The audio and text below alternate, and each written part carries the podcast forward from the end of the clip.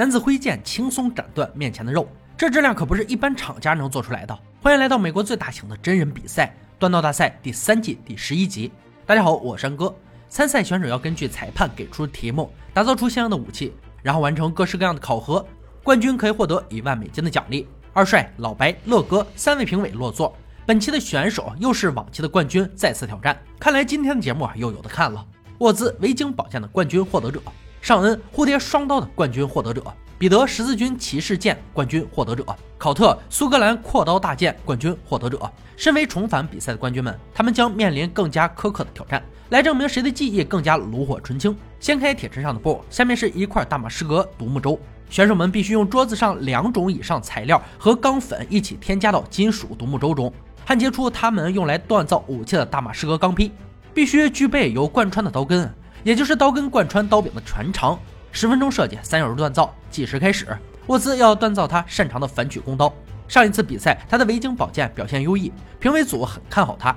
彼得画的是标准的露营刀造型，他做出的武器可以轻松斩断牛骨，令评委们印象深刻。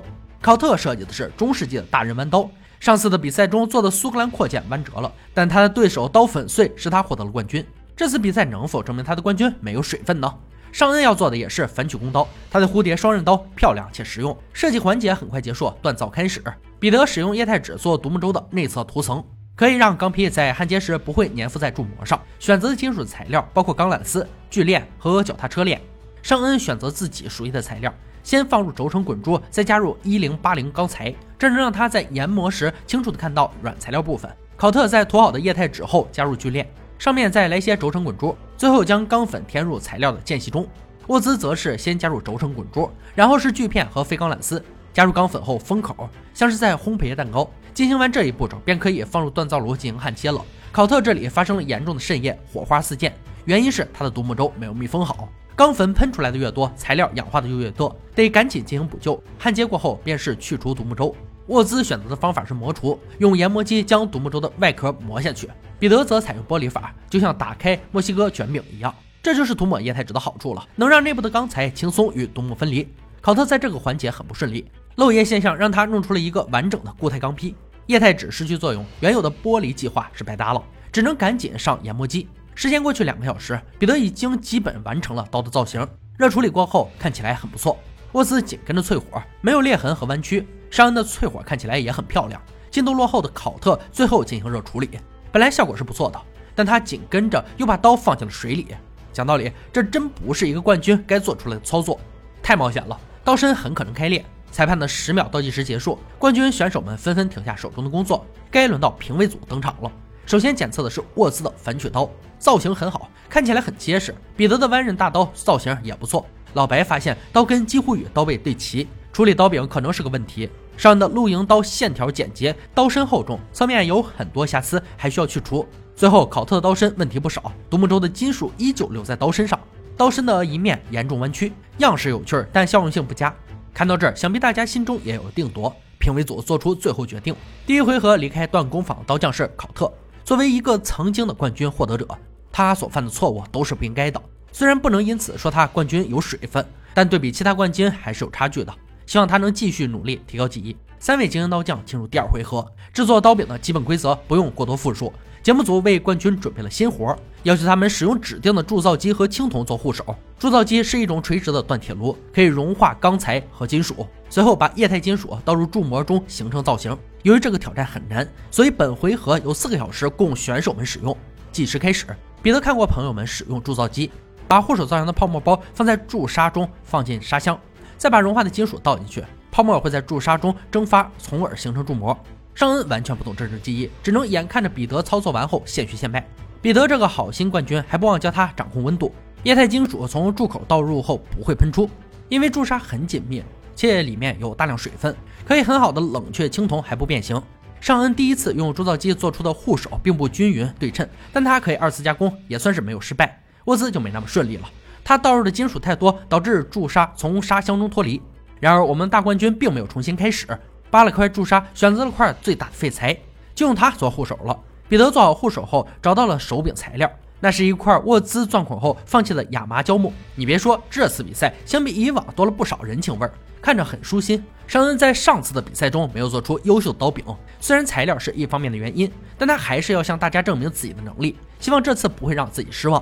彼得的刀柄相较于刀根短了些，没有更多的时间让他重新来过，只能拿着喷灯加热刀根将其锤好。助人为乐的沃兹又挑了块废弃的材料，他要做三层框架结构的刀柄，这红配绿的颜色还真是别出心裁。四个小时的时间并不经用，裁判的倒计时很快响起，制作的时间结束，开始接受检测。二帅首先进行强度测试，用榔头把刀敲入钢板测试刀尖强度和耐用性。彼得的露营刀率先上场。一榔头下去，刀尖穿刺钢板，刀尖没有出现任何损伤，完美。紧跟着是尚恩的反曲刀，同样刺入钢板且没有受损，不过护手有些锋利，是减分项。沃兹的反曲刀最后登场，刺入的深度胜过前两把，刀尖无损，握把舒服，好刀。接下来由乐哥进行锋利度测试，他会尝试着切开牛肋排，好的武器是不会在这里倒下的。依旧是彼得先上，肋排只差一丝便被一分为二，刀柄结构没有问题。乐哥比较质疑的是护手呈现出的一个角度，可能会影响整把刀的使用。下面是尚恩，一刀下去，肋排也轻松被斩断，刀柄手感很好，表现不错。最后是沃斯，同样斩断肋排，锋利度和平衡感都很好，但刀根尾部露出很多胶水，有瑕疵。测试完毕，评委组要聊聊细节问题。彼得的护手角度很偏，三把刀中手感和完成度最好，锋利度最差。尚恩的刀柄很粗糙。怪异的是，手感却很好，锋利度最强，穿刺度也不错。沃兹的刀除刀根底部的胶水很难看，锋利度和手感都居中，比较全能。这次的决定可能是有史以来最难做的一次。评委组再三考虑，终于有了结果。第二回合没能过关斩将的是彼得。其实三位冠军真的差距不大，用各有千秋来形容再恰当不过。彼得输就输在锋利度上，毕竟作为一把冷兵器，除去强度就看锋利度。很遗憾不能看他继续锻造了。沃兹与尚恩再次走到了最终回合，裁判也不过多废话，揭开红布，露出神秘武器——帕塔拳剑。这是一种独特的手套型武器，发源地是印度中部的马拉塔族。双刃剑的长度超过四英尺，钢制的护手套能盖住整个手部，有些甚至能包裹前臂。相较于传统的剑，有更宽广的角度攻击，但需要长时间的使用来适应。两位冠军的决赛挑战就是拳剑，必须有一个能覆盖拳头和前臂的护手，还得有可调节式皮带。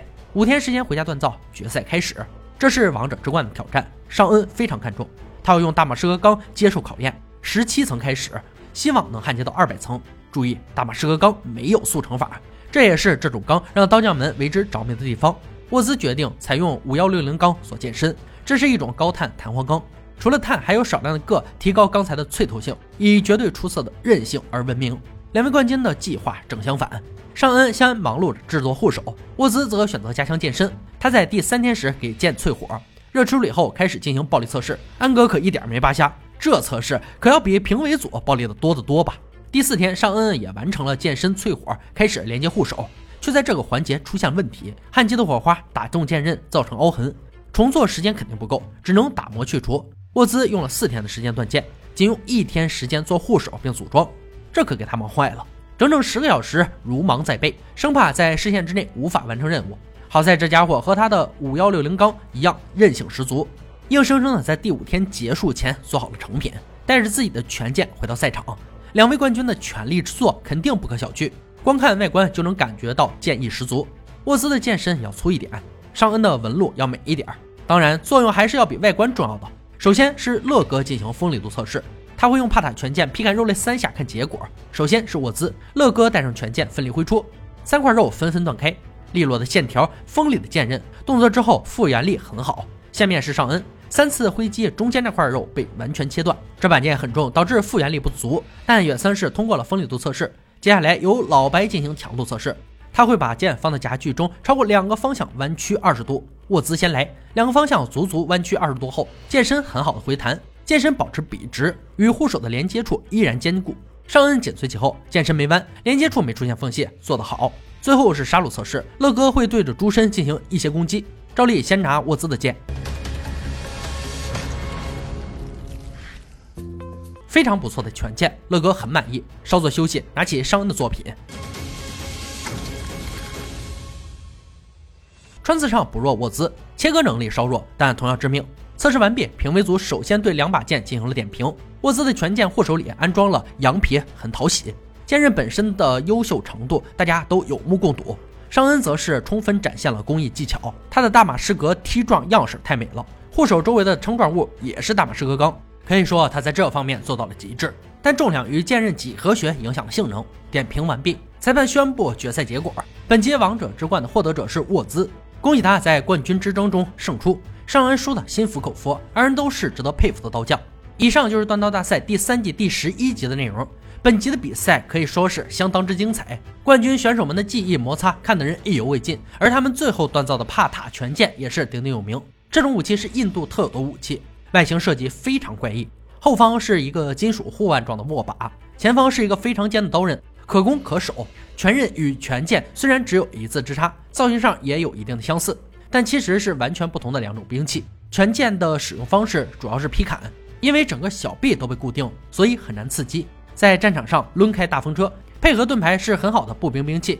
好了，今天解说到这里吧，我们下期再见。